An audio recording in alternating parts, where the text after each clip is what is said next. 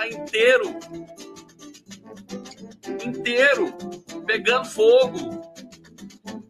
Então vamos lá para mais uma live de ao vivo aqui. Gente, sarei. Sarei.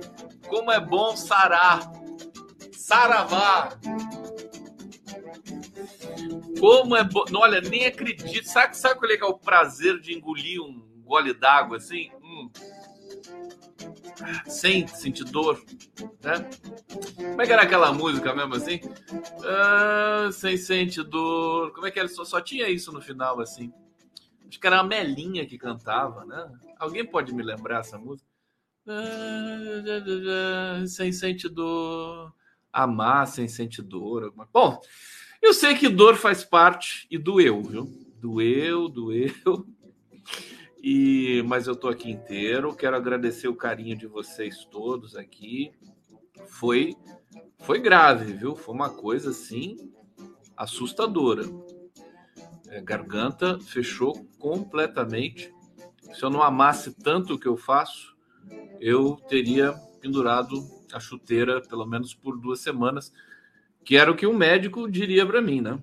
O médico ia, ia dar uma testada assim, vai descansar, fica quieto, né, seu animal. E, mas eu continuei, quero agradecer o carinho, as dicas que vocês me deram. Eu usei própolis, eu tomei chá, eu tomei um coquetel de coisas também, de medicações, tomei injeção. Enfim, foi uma coisa é, é, terrível. Mas eu, como eu dizia, é, como eu dizia, depois que a gente, a gente fica doente, depois sara, a gente volta melhor, né? A gente volta mais com saudade do tumulto, entendeu? Com saudade do de, de, de, de né? tumultuar o ambiente. Então, é, e hoje melhor do que tudo esse, e eu tô com essa minha nova camisa, camisa aqui, entendeu? Minha camisa africana, hoje eu tô assim incendiário, incendiário, vou voltar a gritar e tudo mais. Eu acho que a, que a dor que eu tive foi praga de, de algum de vocês aí, viu? É praga de quem não gosta que eu grite, né? Ah, vou sartar uma praga no Conde aqui. Aí ele, ele não vai gritar mais, vai ficar quietinho. Mas agora eu voltei. Sarei, venci. Chupa vírus! Chupa bactéria! Ah, vai se meter comigo. Que coisa. E quero agradecer também, aliás, agradecer com, com alguns alguns senões, né? Fernando Horta, meu amigo, querido, Hortinha, obrigado, Hortinho Hortão, Horta Hortinho Hortão, mora no meu coração. O Hortão substituiu aqui magnificamente bem. Eu já estou pensando até em abandonar a live, já deixo o Horta aí de uma vez para sempre, né? E vou para a vida um pouco, né? Obrigado, viu, Fernando Horta, você é um anjo. Agora, eu fiquei chateado do Horta revelar o meu, é, meu segredo. Quer dizer, eu. Sabe, não, não é nenhum. Sabe, não, não, não, não é nenhum delito fazer stripper. Eu acho que isso é direito a trabalho, entendeu? E eu não, só não queria que vocês soubessem assim pelo Horta, né? Ficassem sabendo por mim. Agora, eu posso contar alguma coisa sobre o Horta para vocês também, viu? Daqui a pouco eu vou contar. Daqui a pouco eu vou contar.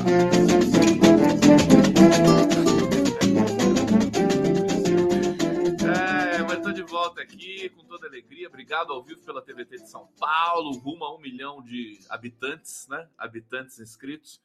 GGN hoje, é, o, o, a TV GGN chegou a 300 mil inscritos. Que felicidade!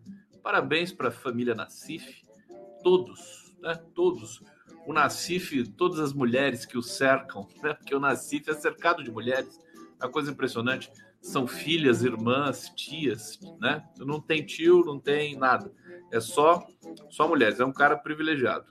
É, é, dizer também, o 2, TV 247 rumo a 2 milhões de inscritos.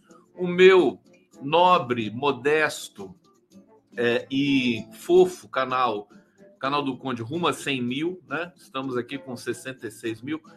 E quero dizer que eu não troco esses 66 mil por milhão de ninguém, viu? Aqui eu, eu amo o meu coletivo, que não é meu, é nosso. Prerrogativas, maravilhoso aqui, Ópera Mundi, sempre. Jornalistas livres. Facebook do Gondão. Chega de enrolar e vamos para essa resenha, meu Deus do céu. Ó,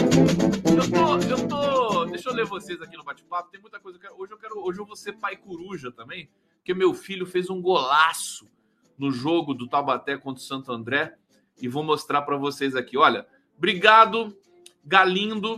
Aqui, Condão, quando vai ser a próxima live com o Horta e o Carlito Neves? Pode chamar los tres amigos. É, o Carlito é maravilhoso, hein? É, a Deise Toledo. Horta foi muito legal. É fofoqueiro? Não, imagina, imagina. O Horta. que fofoqueiro o quê? A Rosane dizendo que Horta foi ótimo, tá vendo? Que beleza. O Horta foi. Eu, mas eu esborrachei de rico Fernando Horta, gente. Ele é engraçado. Eu não sabia. O Horta é engraçado. Ele, mas ele alucinou aqui, sabe? Cheio de ironia. Cheio... Oh, foi um Horta que eu não conhecia. Que bom. Aqui, a Severina Oliveira. O Horta não gritou, super educado. Beijos, ó. Tá lá, tá trolando o condão. Condinho condão. Lúcia Vovó, ótimo que você esteja bem com toda a força. Só não passe pano para quem concordou em atacar o PT, mas tem medo de peitar Lula. Calma, que essa história é boa. Lúcia Vovó, essa história é muito boa. A Maria Noemi gostou do Conde Stripper, né? Um dia eu vou, eu vou postar um vídeo comigo em cena para vocês, né? Eu estudei, imagina, polidance e tudo mais. Isso é uma coisa que eu sou profissional, entendeu? Não é uma brincadeira assim. Rosa Amélia, que bom que você voltou com D! Brigadinho, brigadinho. Seu trabalho secundário, kkk. É, eu tenho, por isso que eu tenho que terminar a live meia-noite, né? Porque daí eu vou, eu vou pro meu. Mas essa semana eu, eu pedi pro, pro dono da boate lá me dar um tempo, né? Para eu me recuperar direitinho.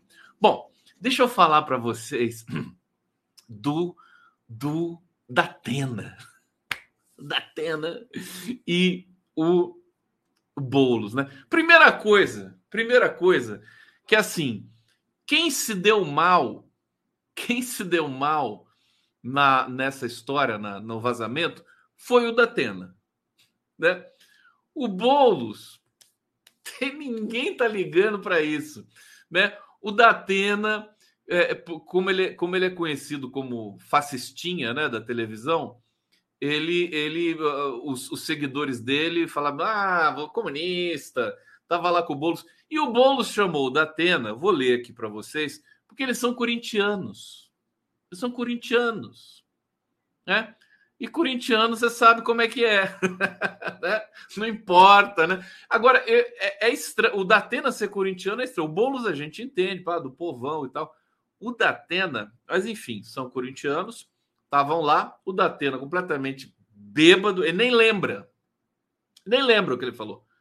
Tanto que ele deu uma entrevista para a Folha de São Paulo falando assim: não, não falei nada disso. Claro, tá bêbado, como é que ele vai lembrar que falou? Agora, gente, engraçado. E sabe quem mais que estava nesse encontro? O Neto. O craque Neto. Por que, que não filmaram o Neto, meu Deus do céu, falando? Né? O Neto seria demais, né? O Neto dá de 10 no Datena, né? Muito mais legal, muito mais estranho, escroto e tudo mais. Bom, mas o detalhe é que isso tem uma lição nessa história. Tem uma lição é, que é, tem a ver, enfim, com essa. O, o, o Datena foi uma, foi uma presepada, assim, sabe? Aquela coisa do cara tá lá, bêbado e tudo mais. Ele fala tem que peitar o Lula. Eu vou passar, vamos, vamos ver isso aqui. Vamos ver, porque é vendo, é vendo e aprendendo, como diz aquele diretor de cinema alemão, né? Vim Wenders e aprendenders. Vamos ver juntos é, parte dessa reunião aí. Essa, essa... Dessa Nada demais. É ah, não, isso aqui um é do Lula, meu Deus do céu. Deixa o Lula depois. Primeiro vamos ver. Olha só, eu vou morrer de rir com você. E é muito mais legítimo a eleição, a, a eleição com o pessoal que o pessoal, o partido está surgindo. Hoje está surgindo. uma força importante. O PSOL é um partido que está surgindo hoje com uma força importante. Não, o Datena, você foi, você, você mandou bem. O cara é um animador. Agora vocês vão ver daqui a pouco. V vamos ver esse começo de novo. O PSOL é um partido que está surgindo. O PSOL é um partido que está surgindo, entendeu? Olha aqui, ó. E, e é muito mais legítimo é, a a, a eleição com o pessoal, que o pessoal é um partido que está surgindo. Hoje está surgindo. Com força importante. Tem o único cara de esquerda capaz de ser o substituto do Lula. E o PT não aceita isso. Ele vai querer fazer o Haddad. olha só, olha, olha o despeito do, do Datena, né? Um monte de clichê, né? Coisa que a gente fala todo dia, em todo lugar aqui. O cara falando como se fosse uma coisa assim impressionante. Não, e assim, a burrice do Datena, me desculpa, viu, Datena, mas olha, imagina o Datena é, é, à frente de algum cargo público, né? Socorro, né? Socorro. É, você, vê, você vê o despreparo do, do, cara. Quer dizer, ficou evidente aqui. Acho que o Datena caiu numa armadilha do Boulos, viu? Não é por nada, não.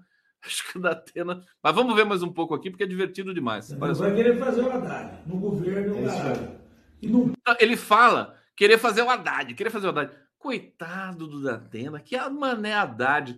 O Lula tem palavra, meu querido. O Lula já falou, o Boulos vai ser o candidato com o apoio do PT. Não tem chororô nessa história. O Haddad está lá, o Haddad está. Olha, hoje eu quero falar do Haddad para vocês, viu? É, quero falar sobre o arcabouço. Ele deu uma entrevista fantástica na Globo News e eu acho que mudou o patamar, né? Muda o patamar. Mas vamos lá, vamos ver o Datena aqui. Seja eleito, você se fuder na eleição, ah, tá vendo? O bolo não tem potencial. Vamos fazer o Haddad. Ah, esse primeiro aqui do primeiro plano só fica assim, ó.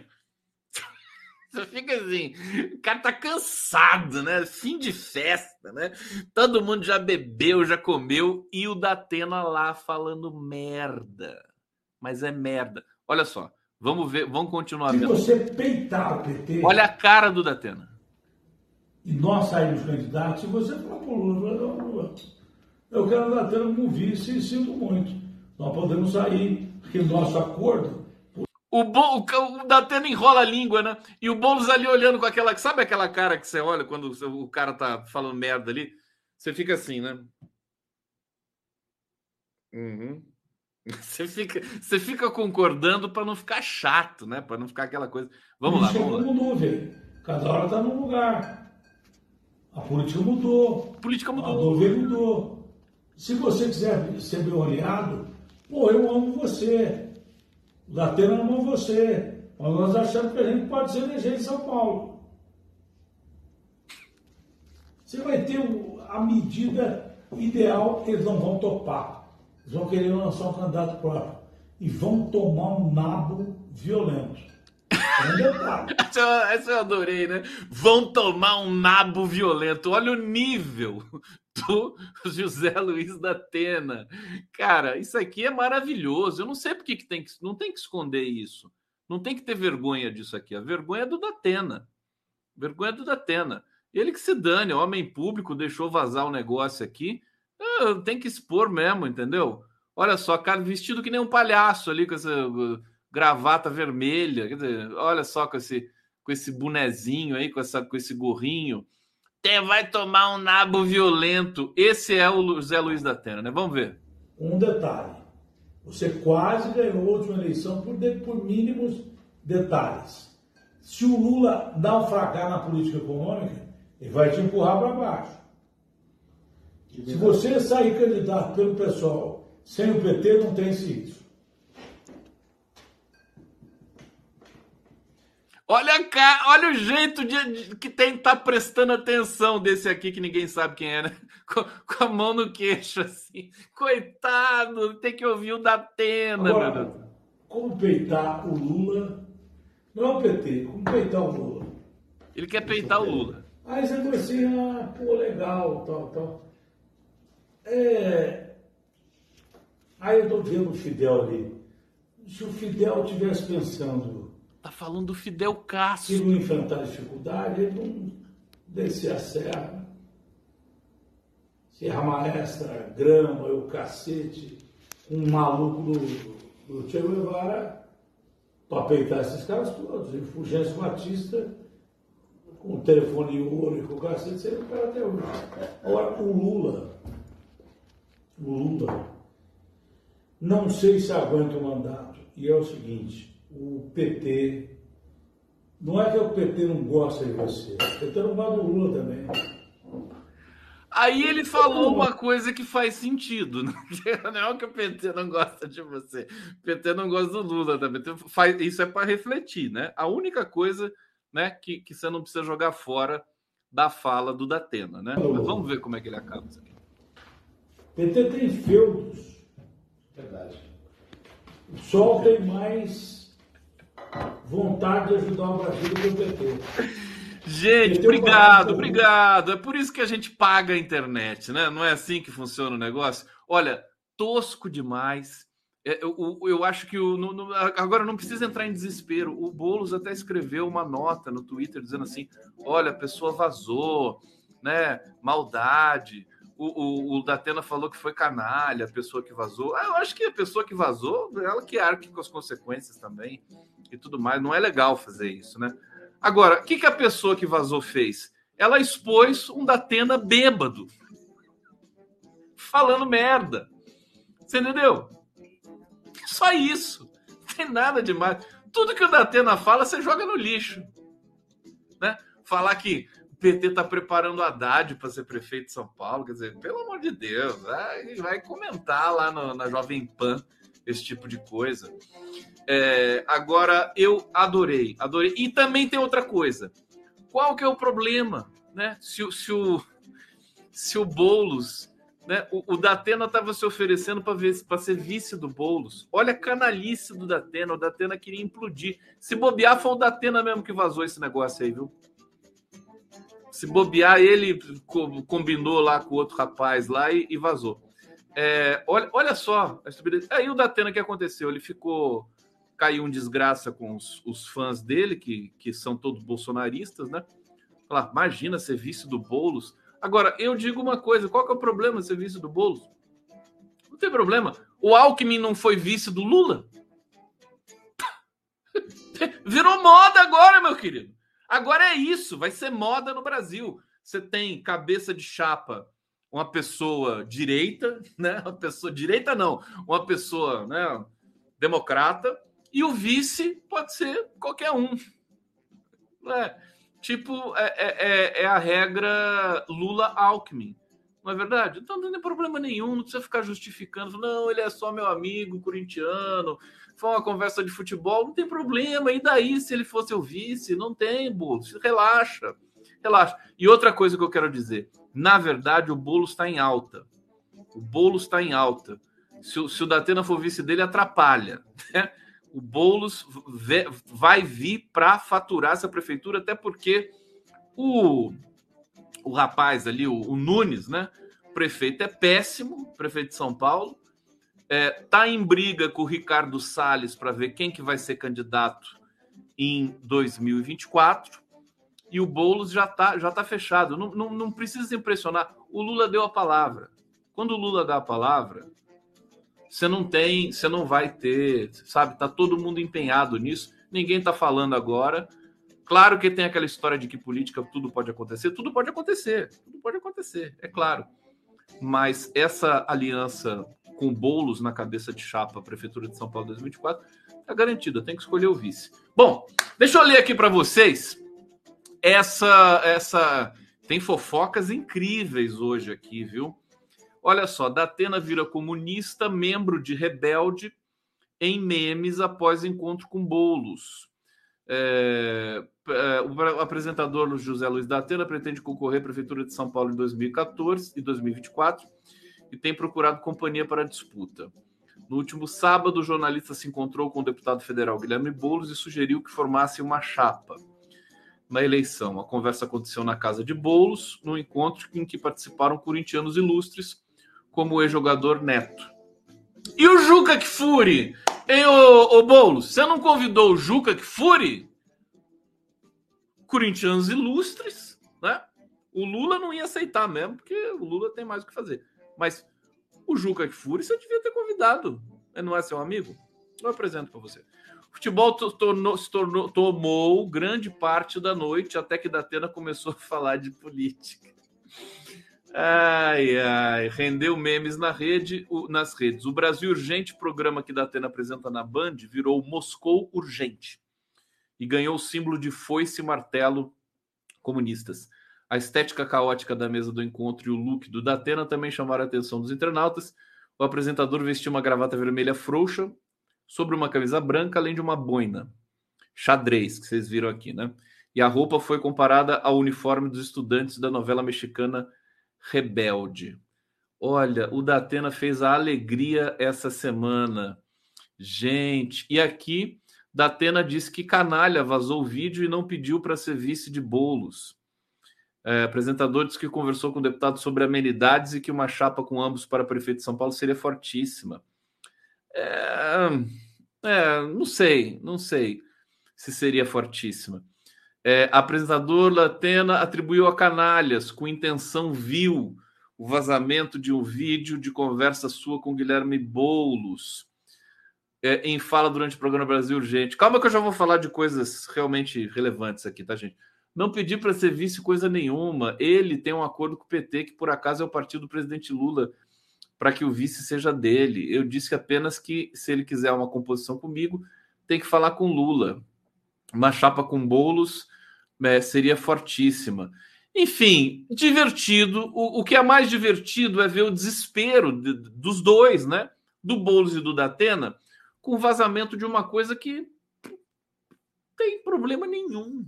Problema nenhum. É porque é uma conversa privada, você se sente invadido, tudo bem, eles têm o direito de reclamar, mas são figuras públicas. São figuras públicas.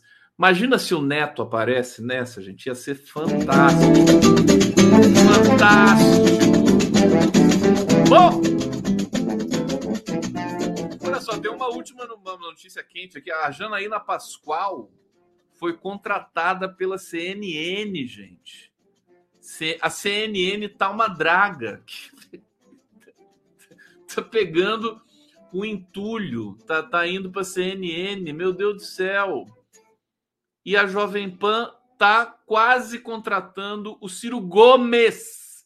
Ciro Gomes. Gente, fantástico. Eu não vou aguentar, né? Que felicidade, né? Eu adoro, assim, nós somos democratas, né? progressistas e tudo mais, né? Combatemos a desigualdade, o racismo, né? Tudo isso. Agora, que é bom ver a decadência alheia de gente que foi é, canalha, né? Isso é bom. Isso é bom. Eu tenho que admitir. Eu, eu sabe, sabe aquele aquele memezinho que tem, acho que o, o, o, o, o papo, que é o sapinho do Muppets, né? Dizendo assim, né? É, eu, como é que ele fala? Mas eu sou uma pessoa boa, mas eu queria quebrar a cara de tanta gente, sabe uma coisa assim? Então, eu acho que eu sou esse cara. Não sei se é o signo de Libra tem a ver com isso e tal. Agora, deixa eu ler para vocês aqui do Ciro Gomes, né? Ciro Gomes está com o pé na cova. Não, quer dizer, na Jovem Pan. Na Jovem Pan, que é a voz do Bolsonaro. Eu acho que ele tem que ir. Se eu puder dar um conselho para o Ciro Gomes, vá para a Jovem Pan, porque vai ser bom, né? Vai bombar. Vai bombar. É, e se filia ao PSDB também, que é alguma coisa que você está, parece que, pretendendo, né? O convite foi feito para ele, para que ele se torne comentarista ou titular. Imagina o Ciro, com o ódio que ele tem do Lula na Jovem Pan, né? ele e a Janaína Pascoal, né? Fazendo, fazendo ping-pong, né? Do jeito que eles odeiam, eles espumam, né? Tem que levar um, um babador ali para os dois, que eles vão, eles vão salivar, né?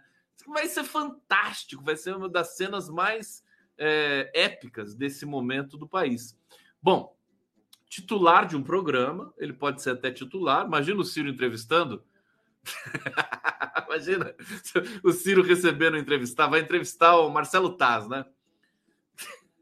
Não dá, não dá para imaginar uma coisa dessa. É, a periodicidade seria discutida, O ex-candidato a presidente ainda não respondeu. Tá fazendo charme, né? Tá fazendo charminho é, de fora do segundo turno, tem aquela história toda. Não foi para Paris, dessa foi para Miami dessa vez, né? Ciro Gomes foi para Paris em 2018, 2022 foi para Miami, né? É, depois o PDT declarou apoio a Lula, tal, tal, tal. A saúde do Ciro é boa. O gosto pela política permanece. Se a justiça decretar que Bolsonaro é inelegível, o bolsonarismo ficará órfão, mas não deixará de existir. Abre-se uma brecha por onde o Ciro poderá se apresentar como candidato contra o PT em 2026. Eu acho que é líquido e certo que o Ciro vai ser candidato em 2026. Acho que é líquido e certo que o Bolsonaro vai ser inelegível. Acho que é líquido e quase certo que o Bolsonaro vai ser preso. Acho que é, o Ciro Gomes quer muito esse público órfão do bolsonarismo, sempre quis, e acho que ele merece. Acho que ele merece. Vai ser divertidíssimo, né? Imagina o Ciro como oposição ao Lula né, em 2026. É tudo que eu quero, tudo que o PT quer, tudo que o Lula quer, né? para que a gente, mais uma vez, para que os setores democráticos desse país, né? Eu esqueci de colocar a nossa, o nosso banner hoje, gente. Está aqui o ba banner. Banner. Ó o Pix do Conde. Pix Conde. Vocês já brincaram, brincaram de Pix Conde? Já brincaram de, brincaram de Pix Conde? Então, Pix esconde. Faz um Pix aí, ô pão duro, desgraçado. faz nada aí, fica tudo guardando esse dinheiro aí, botando no banco para render. Não, vai fazer o dinheiro circular. O dinheiro tem que circular. Não pode ficar aplicando em banco. Vai fazer Pix para lá e para cá, as pessoas comprar, entendeu? Tipo, se puder, né? Se puder. Se não puder, temos de ter políticas públicas para que isso possa, para que a gente possa ter dignidade aqui na, no nosso país. É, vocês querem uma vinhetinha? E a vinhetinha que eu fiz para vocês na minha ausência, vocês gostaram? Né?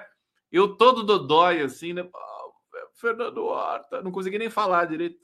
Aí eu, eu fiz uma vinheta, falei, porque depois de muito tempo, né? Eu não apareci para fazer a live, eu falei, eu tenho que fazer alguma coisa. E aí eu fiz essa vinheta para vocês aqui. Eu vou passar de novo, tá? Com todo amor, posso passar? Tá aqui a vinhetinha para vocês, ó. Essa aqui, ó.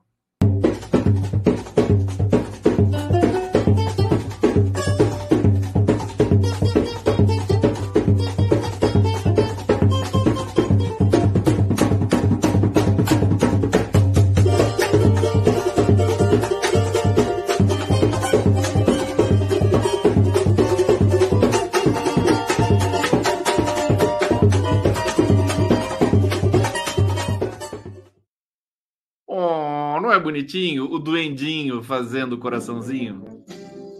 Não é? Não? Vocês não gostaram? Tá bom, então não passo mais. É. O que, que eu posso fazer? Daqui a pouco eu passo feijão puro para vocês. O Horta ficou todo emocionado quando passou feijão puro. Então, o Armando tá falando que o Horta já passou essa vinheta, mas é isso, tô, tô explicando isso eu fiz. É um gnomo, né? É um gnomo, não é um duende. É, eu fiz a vinheta para ficar conectado a vocês na minha ausência. É. Berenice Magalhães aqui, de bonitinha, vinhetinha, vinhetinha. Daniel Viana, Ciro é muito competente, competente, compete, compete, nunca ganha. O Elson Oliveira, faz um pix aí, seus miseráveis.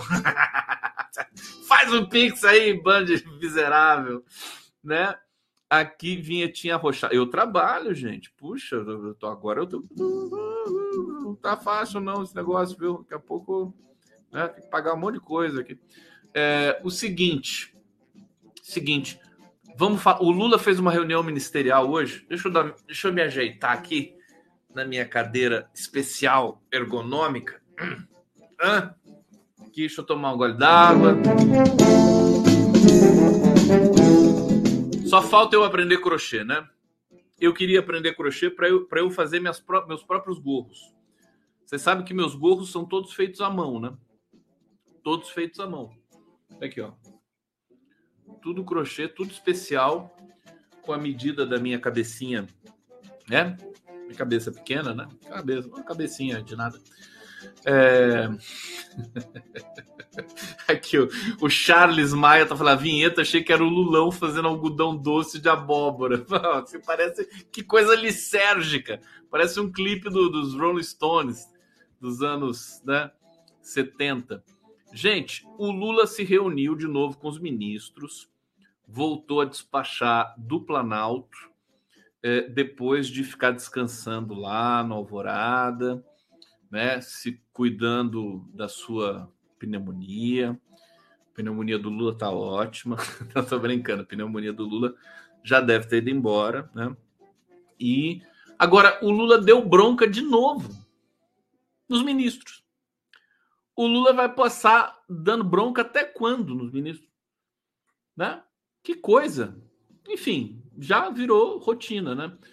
E eu queria também eh, eh, me queixar do seguinte: sempre que tem reunião do Lula com ministros, só é liberado os vídeos do Lula falando.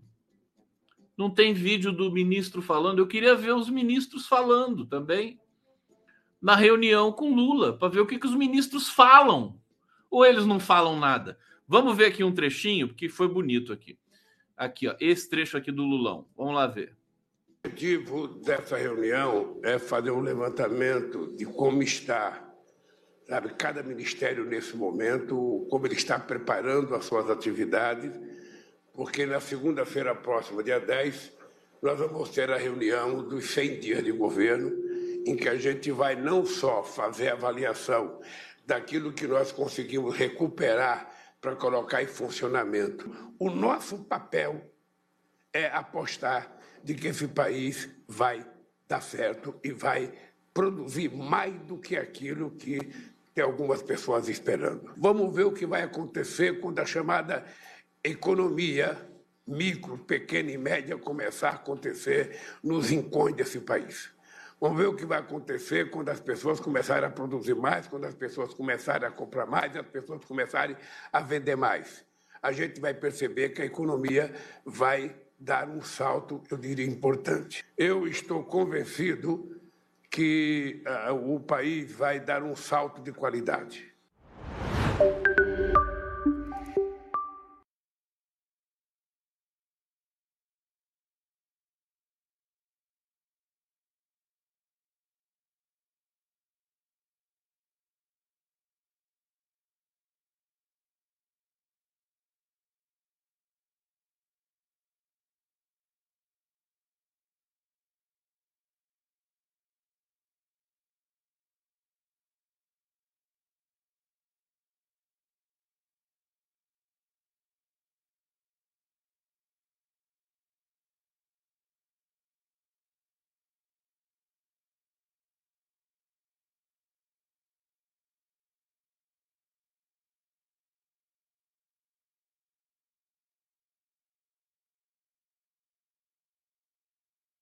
Desculpa, esqueci de ativar o som. Desculpa, meu povo! Olha, eu falei coisas tão fantásticas aqui, vocês perderam, né? Porque vocês não sabem ler os lábios. Tem que ler os lábios, gente. Isso é básico, né? Não leu o lábio, rodou. Tem que, tem que saber, né? É isso. Culpa não é minha. Vocês que tem que saber ler os lábios aí do, do condão. Não é verdade? Quem, quem que entendeu o que eu falei aqui? Tem gente que sabe o que eu falei. Mas eu tava dizendo o seguinte. É irritante, né, gente? Não é irritante. O cara tá lá, você tá lá vendo a live, acabou de fazer um pix, né? Pô, tá o condão. Aí o cara volta, né? E tá mudo. E não sai nada. E não sai nada. Pronto, já, já melhorou. Já melhorou. Então, deixa eu tentar repetir. Eu não vou conseguir repetir exatamente o que eu falei. Mas assim, o fato, o fato é que é, o Lula tá certo em é é, é, é, dizer assim, é chato essas pessoas ficam urubuzando, gorando o governo. Você pode fazer crítica construtiva, evidentemente, mas ficar falando assim não vai dar certo, ficar naquela coisa repetitiva e tudo mais, né? Não dá, né? Isso faz parte da, da própria engrenagem econômica, confiança, se chama confiança. Se o, se o cidadão se o, se o, o, o brasileiro não tem confiança, né? Se, se o, se o um, como é que é o nome? É, pagador de impostos, né? Se não tem confiança, não, a coisa não anda, não vai. O Lula ele e ele sabe, ele sabe é, inocular confiança no povo. Foi o que ele fez em 2008 com ações, evidentemente, ações concretas, né, de desoneração, de estímulo ao consumo e tal. Então, é, isso é muito sério, é muito sério e muito importante. E aí, eu quero dizer para vocês o seguinte: tem uma coisa muito importante também para falar sobre a formação da opinião. A opinião, a gente está no mercado de opinião aqui, viu? Isso aqui é mercado de opinião. Fatal, né? Fatal.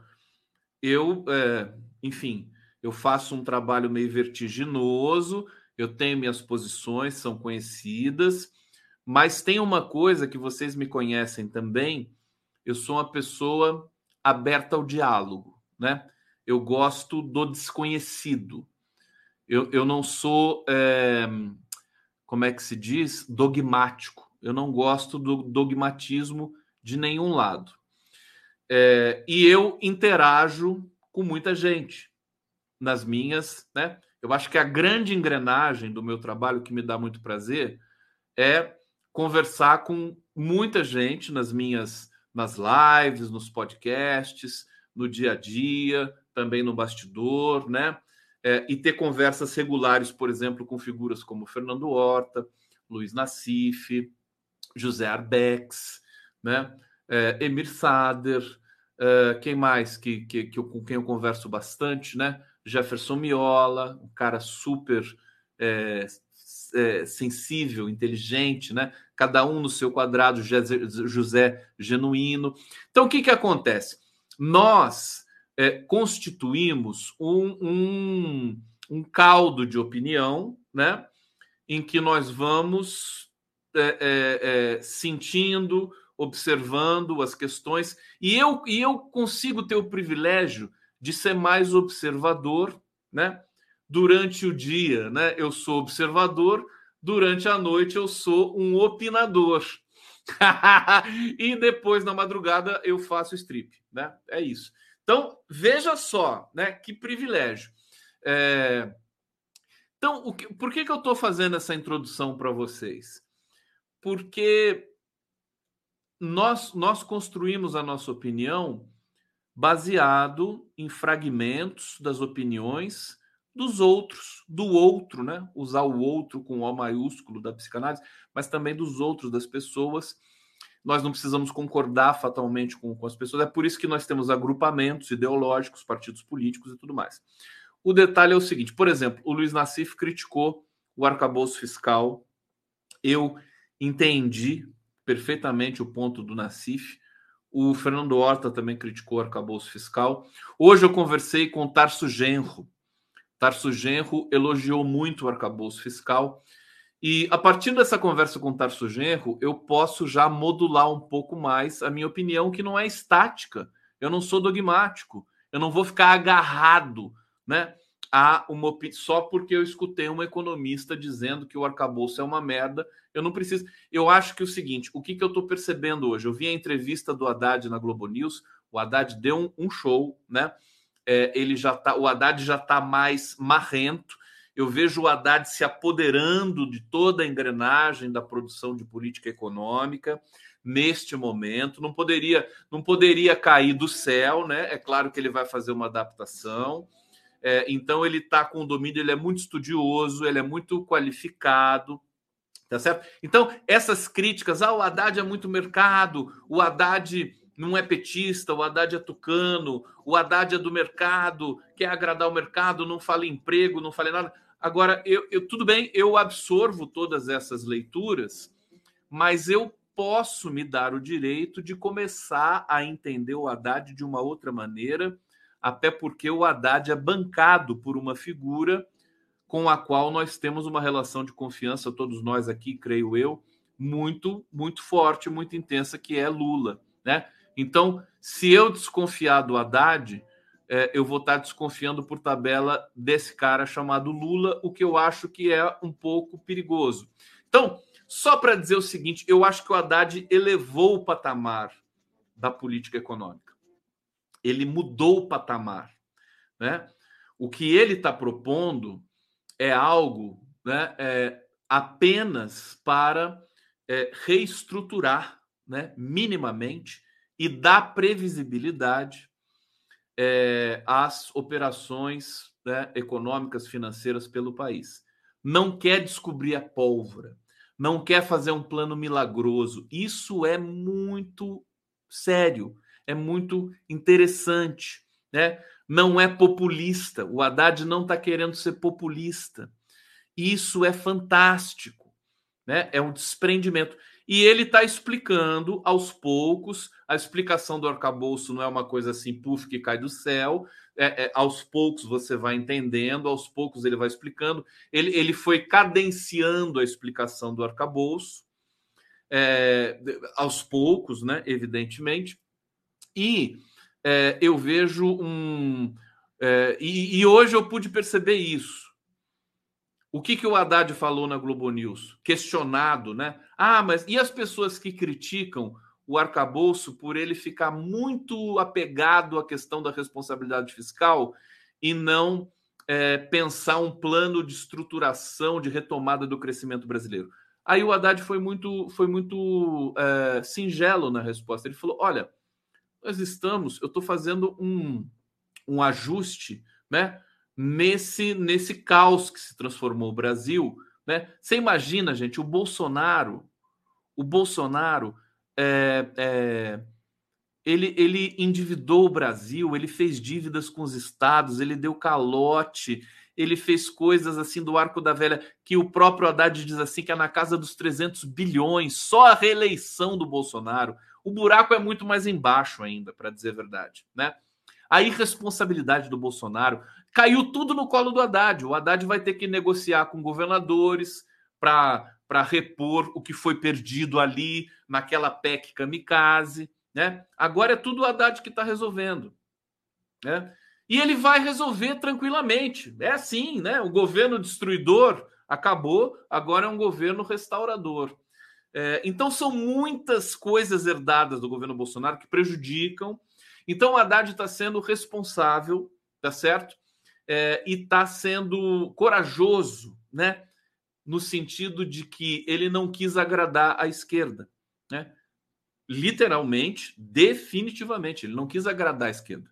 Ele não está fazendo um programa para né, para se, ser eleito presidente da República. Ele está fazendo um programa para é, equalizar, dar previsibilidade e fazer com que o Brasil volte a ficar atrativo para investimento, para geração de emprego. E aí o que, que ele fala quando ele é questionado é, do fato dele ter esquecido, digamos assim, né, uma, um, um, um, um arrojo mais, mais forte no sentido de é, gerar crescimento? Ele fala: agora falta o outro elo desta corrente, né? a harmonia entre a política fiscal e a política monetária. Então, o Banco Central ele tem de reagir.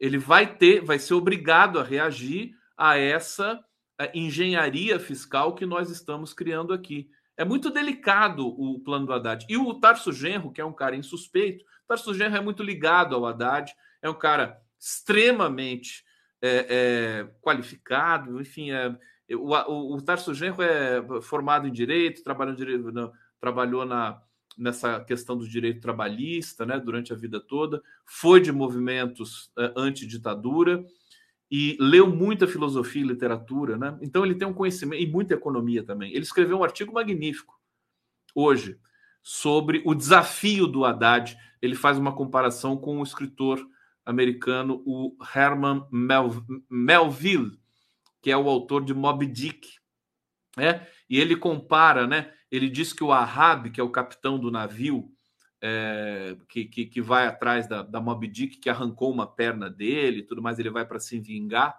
É, o Ahab seria, por exemplo, o Haddad não é o Ahab, né? O mercado pode ser a Moby Dick, que é um ser gigantesco que pode devorar você, mas é, mas isso depende também de várias questões, né? Depende da tempestade, depende do mar, depende da lua, depende de um monte de coisa.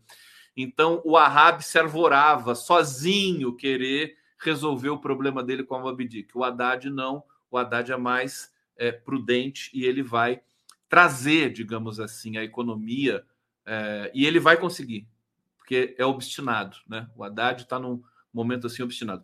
Deixa eu ver aqui, antes de eu continuar a resenha do Haddad, é, ler aqui a Silvana Costa. Condinho, que bom ter você de volta, saúde para você. Obrigado, querido, eu também fico muito feliz de estar de volta. Hussein Brasil, Amorim falou que a Rússia está bem e a Europa em crise. A expansão da OTAN foi um tiro no pé e de quebra o dólar indo para as cucuias. Fantástico. Vocês sabem que o Amorim foi fez uma visita surpresa ao Putin. Celso Amorim teve com o Putin.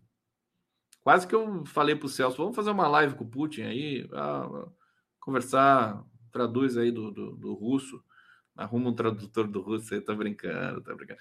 Mas é importante essa, essa ida do Celso Amorim ali para sentir o que está acontecendo. Olha, se deixarem, se deixarem, o Brasil constrói a paz, constrói, no mínimo, um cessar-fogo na Ucrânia. O problema é que os Estados Unidos não estão querendo que isso aconteça. Tá certo? Bom, voltando ao, ao, ao Haddad, deixa eu ver, até separei aqui umas notícias, uma, uma nota sobre o Haddad, é, que eu quero ler para vocês aqui. Deixa eu só procurar. Cadê você? Haddad? Falar do ensino médio também, né? É, que foi aí, né, suspenso o ensino médio. Cadê o Haddad? Haddad prevê arrecadar até 8 bilhões de reais com tributação de contrabando digital por e-commerce chinês, né? Isso é fantástico, gente, porque o Haddad ele tem a clareza, ele está com os dados ali na mão, ele é governo, ele tem tudo, né? Espero que o Haddad tenha um serviço de inteligência, né? Ele tem, né? O Lula que está precisando de um serviço de inteligência ali, dando o governo urgentemente, né? Mas que, que o Haddad sabe? O que, que ele diz? Ele vai precisar, ele está dizendo quase que como um mantra, né? Eu vou precisar de 110 a 150 bilhões né, para cumprir a meta do arcabouço em 2023. E aonde que ele vai conseguir arrecadar 110 de 110 a 150 bilhões de reais? Ele falou de maneira muito clara e forte.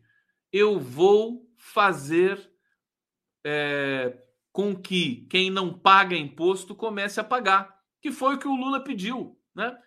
Então, o Brasil, as pessoas, o que o Brasil tem de sonegação é qualquer coisa, é uma economia à parte. Não, não se tem um cálculo, é, é preciso fazer esse cálculo, né? Mas não se tem, claro, porque até porque é uma economia informal e não dá para você saber muito bem o que está circulando ali. Mas o que tem na internet de vendas que não tem declaração, né? Que as pessoas não declaram, isso é uma enormidade no Brasil. É, os sites de apostas também, sites estrangeiros, né, não pagam um centavo de imposto é, e fazem circular essa dinheirama toda você vê o, o, o, Neymar, mas acho que ele perdeu 5 milhões num site de aposta que não é que não é brasileiro, né? De qualquer maneira, é esse alerta que a gente tem, né? Esse dinheiro que está saindo de mãos, trocando de mãos, nesse sistema de aposta. Quer dizer, o BIM, a aposta é proibida no Brasil. Como é que na internet pode? Né? Precisa regulamentar essas coisas. Então, você regulamentando isso, você cobrando de quem não paga, Gente, eu acho que o Haddad pode arrecadar muito mais do que 100, 150 bilhões. Agora, o que é mais impressionante, então assim, ele sabe de onde vai sair esse dinheiro. Ele não está fazendo um plano mirabolante. Portanto, eu estou dizendo para vocês o seguinte, por isso que eu falei da, da questão da construção da opinião. A opinião você constrói, né? Eu vou polemizar isso com os meus colegas nas próximas, eh, nas próximas jornadas aqui, por exemplo, com o Nassif, evidentemente. Vou falar, Olha, não tem alguma coisa virtuosa nesse arcabouço? Tá certo? Né? O que, que o Haddad fala? Se o, o Roberto Campos abaixar os juros, o investimento vai, vai aparecer. É natural, é uma coisa assim, quase que é, não, é bicho de sete cabeças. Né? O Brasil está pronto para crescer, está querendo crescer. As pessoas estão procurando. Ao mesmo tempo que você tem a possibilidade de uma quebradeira em função da alta dos juros, as, empresas, as empresas não conseguem pagar os empréstimos, né? É, você tem gente inovando, você tem né, duas realidades paralelas. Você tem aquele pessoal que está definhando, lamentavelmente, em função da política assassina aí do Paulo Guedes e do Roberto Campos Neto, e você tem uma geração que está tentando se colocar. Né? É, é, então eu acho que a gente tem de lidar com essa heterogeneidade. Acho que o Haddad está fazendo. Por isso que o mercado gostou. Foi quase que uma armadilha que o Haddad jogou para o mercado. O mercado não teve o que falar. O arcabouço fiscal vai ser aprovado assim, ó, facílimo. Não vai ter problema nenhum. Nenhum.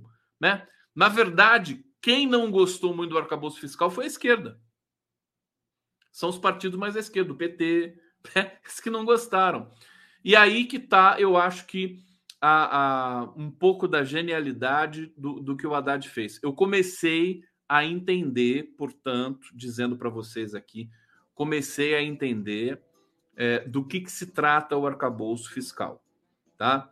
Eu acho que é um plano engenhoso, importante, é, que não quer descobrir a pólvora e que amor, reside justamente aí a qualidade desse plano. Deixa eu ver aqui o Hussein Brasil, Putin Amorim, importância do Brasil com Lula. Vamos lá! Vamos no, no feijãozinho puro? Olha, tem uma brincadeira aqui, quer ver? Quer ver? Aqui, ó. Que, que tem? Aqui, ó. Atenção. Atenção. Vamos passar o feijão puro.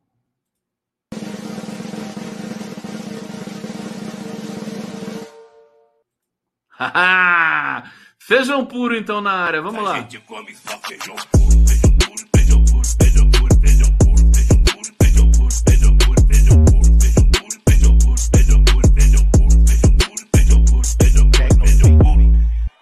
não come um taquinho de carne.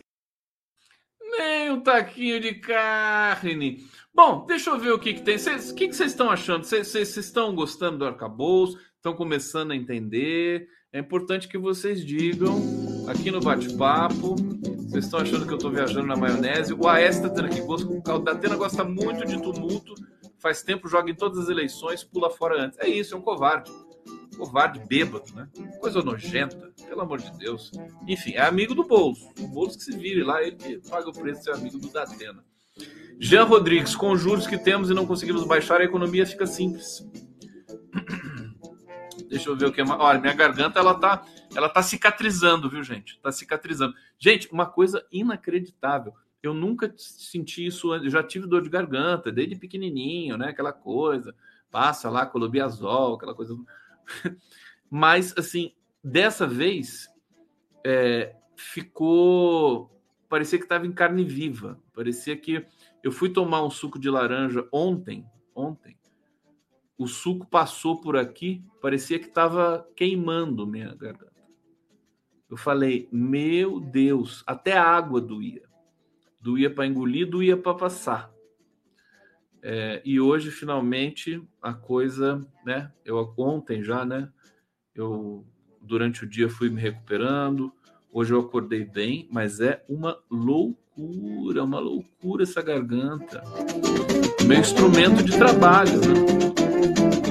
Aqui, vamos ver o Anderson Sonoda. Haddad tá certo, tem que dar com uma mão e tirar com as duas. Brincar com a direita, questão de inteligência, o Haddad sabe. Olha, é uma situação bem complicada do Brasil, né? Infelizmente, o Brasil foi sabotado, a estrutura do governo foi toda desmontada, é, há, há, há todo um desafio para se colocar de novo, né? A máquina pública para funcionar. É, inclusive, tem de aprovar uma medida provisória com relação a isso, que foi feito até um acordo com Arthur Lira, com Rodrigo Pacheco. Mas é, eu acho é isso, né? Vamos ter humildade, né? Estou tendo aqui, tentando, né? Ter humildade de é, aprofundar, entender. Agora eu quero ler o arcabouço na hora que ele for na íntegra publicado, acho que vai ser nos, próximas, nos próximos dias aí, para poder realmente entender o que está acontecendo. Eu acho que o Haddad ele mudou o patamar. Não é um programa populista. Ele sabe quem, quem vai fazer programas de desenvolvimento, de criação de emprego, é a Simone Tebet, é ela que tem que fazer, tem que cobrar dela. É o planejamento, indústria e comércio do Alckmin. É complicado, eles não são pessoas historicamente ligadas à esquerda, os progressistas e tudo mais. Mas eu acho que nós, enquanto sociedade brasileira, temos de cobrar de quem, de, de, da pessoa certa. Né? É, o, o, o, Ministério da Fazenda, o, a, o, núcleo da economia, ele foi dividido foi subdividido. Então não é tudo nas costas do Haddad. O Haddad é uma espécie de presidente do Banco Central do governo. Né? Ele está responsável por essa questão fiscal. Ele que tem que ser um engenhoso para fazer isso. E aí, as outras partes, você tem o Ministério do Trabalho, tem o Ministério da Agricultura, né? Para gerar esse crescimento. E tem o Lula. Tem o Lula. Então, eu comecei a entender, eu fiz aqui algumas críticas ao Haddad, mas é, creio que eu estou uh, operando aqui uma inflexão na percepção do arcabouço fiscal. Bom, vamos lá. É isso. Nós não podemos ser dogmáticos, né? Não podemos ser dogmáticos. É, deixa eu ver o que, que eu vou ler para você. Já falei aqui do Ciro. É, pam, pam, pam, petróleo subiu, petróleo, a Arábia Saudita cortou o petróleo. O petróleo subiu quase 6%, pode ser um problema também para daqui a pouco. A pesquisa que saiu do Datafolha é fantástica, gente. 80% dão razão ao Lula de pressionar a queda dos juros. Quer dizer, o Brasil não está aguentando esses juros mais, né? Olha que coisa bacana. O Lula vai, vai aumentar o capital político dele. Enquanto o Roberto Campos Neto não baixar os juros, o Lula vai aumentando o capital político dele. É claro que você vai ter o problema de a economia ficar travada, mas você tem um, um, um país não, não, não é só economia, né? Você tem também a dimensão política, do imaginário e tudo mais. É, que mais aqui? Olha, uma notícia boa: BNDES aprovando quase um bilhão de reais para quatro, quatro parques eólicos no Nordeste para gerar uma capacidade, uma capacidade instalada de 200 megawatts é, bacana isso aí. A Petrobras fazendo essa transição e acho que o, o Jean Paul Prats é o cara certo na hora certa, porque ele é um cara que conhece a, a energia é, renovável, né? Ele conhece muito a fundo, porque ele é da área, acho que é empresário dessa área também. E, então ele pode fazer uma revolução importante na Petrobras. Bom, uma coisa que. Ah, uma coisa que é muito fofa, eu vou terminar com essa notícia hoje aqui, gente. Deixa eu pegar aqui, que é o seguinte: olha, tem um, um, um selfies né, de Napoleão, Cleópatra, um cineasta, né, o Duncan Thompson, conquistou as redes sociais com selfies ultra realistas de momentos históricos. Napoleão na guerra de Waterloo, Cleópatra em um jantar. Gente, é tão fofo isso. Deixa eu colocar aqui para vocês, deixa eu tirar a legenda para vocês terem essa experiência. Olha que coisa fantástica, ó. Aqui o Napoleão em um Waterloo. Olha que bacana, a selfie do Napoleão, como se o Napoleão tivesse um celular. Olha que coisa fofa. Muito legal. O Napoleão, o Napoleão tinha essa cara mesmo, né? Essa cara meio de bunda, né? Uma cara de bunda, mas é o Napoleão, né? um dos caras mais Napoleão eu, eu tinha uma professora de história que também era uma autora de livros e tal, uma figura bacana, o nome dela é Januária. E ela dizia, e ela pesquisou Napoleão na, na, na pós-graduação, no mestrado, doutorado dela. Ela dizia que depois de Jesus Cristo, é, Napoleão é a personagem sobre a qual mais se escreveu no mundo, né? E acho que isso é, é muito muito real, né? É, Napoleão é uma história, uma coisa fantástica o que ele fez né, na Europa, as conquistas dele, da França, é, e o final também melancólico dele. Olha só o Jesus Cristo aqui, ó. Olha que legal Jesus. Aê, galera, tá Jesus, todo mundo doido ali, né? Ah, vamos lá. Muito louco. Aqui o Jesusão, o Jesusão sempre teve essa cara de doidão, né? Tá aqui fazendo a selfie. Olha, agora olha aqui a rainha Elizabeth. Que fofa. Olha só o sorriso dela, todo mundo ali, todo mundo rindo, né? E ela ali felizona, né? Felizona, provavelmente pensando que o Lula vai visitar ela em algum momento, né? Tá aqui a rainha Elizabeth. É... Lindíssima, adorei, adorei ela aqui, ó. Esse colar aqui todo bonito, decote, né? Aqui a, acreditem, a Cleópatra. Olha a Cleópatra fazendo selfie, gente. Que fã. Isso aqui é inteligência artificial, viu? Olha só, a Cleópatra, uma gostosa, né? Com todo respeito, tá aqui. E ela era, assim, a gente sabe das, histórias da Cleópatra, né? Tá aqui, maior festa lá no Egito, todo mundo bebendo, aquela coisa toda. E aqui, os eleitores do Bolsonaro, né? Os eleitores do Bolsonaro é, também fazendo a selfie deles aqui. Parece que foi em frente ao quartel lá em Brasília. É isso, gente. Obrigado. É, amanhã estamos de volta com o Dão Sarô. Estou de volta na área. Vou atrapalhar a vida de todos vocês durante essa semana gloriosa. E vou ficando por aqui. Aliás, eu vou ficando o seguinte: teve a caminhada do silêncio em São Paulo é, belíssima Caminhada do Silêncio, é uma tradição, já faz parte do calendário e tudo mais, organizada ali pela Eugênia Gonzaga, né? A, a dona Cutia do Nacife, né? É, casal fofo, e o Adriano Diogo e tanta gente, né? É, geração de 68 e tudo mais. Foi muito bacana. Teve também o Cordão da Mentira, é, que, que o Adriano Diogo também participou. Eles saíram de frente o DOPS, né? E fizeram uma caminhada ali também. Eu vou terminar com o Tobias da Vai Vai cantando na caminhada do silêncio. O Tobias, que é maravilhoso, manda um beijo pro Tobias. Se ele estiver vendo aqui, a gente precisa conversar de novo, Tobias, querido. E aqui vocês ficam com um gostinho do que foi ontem, né?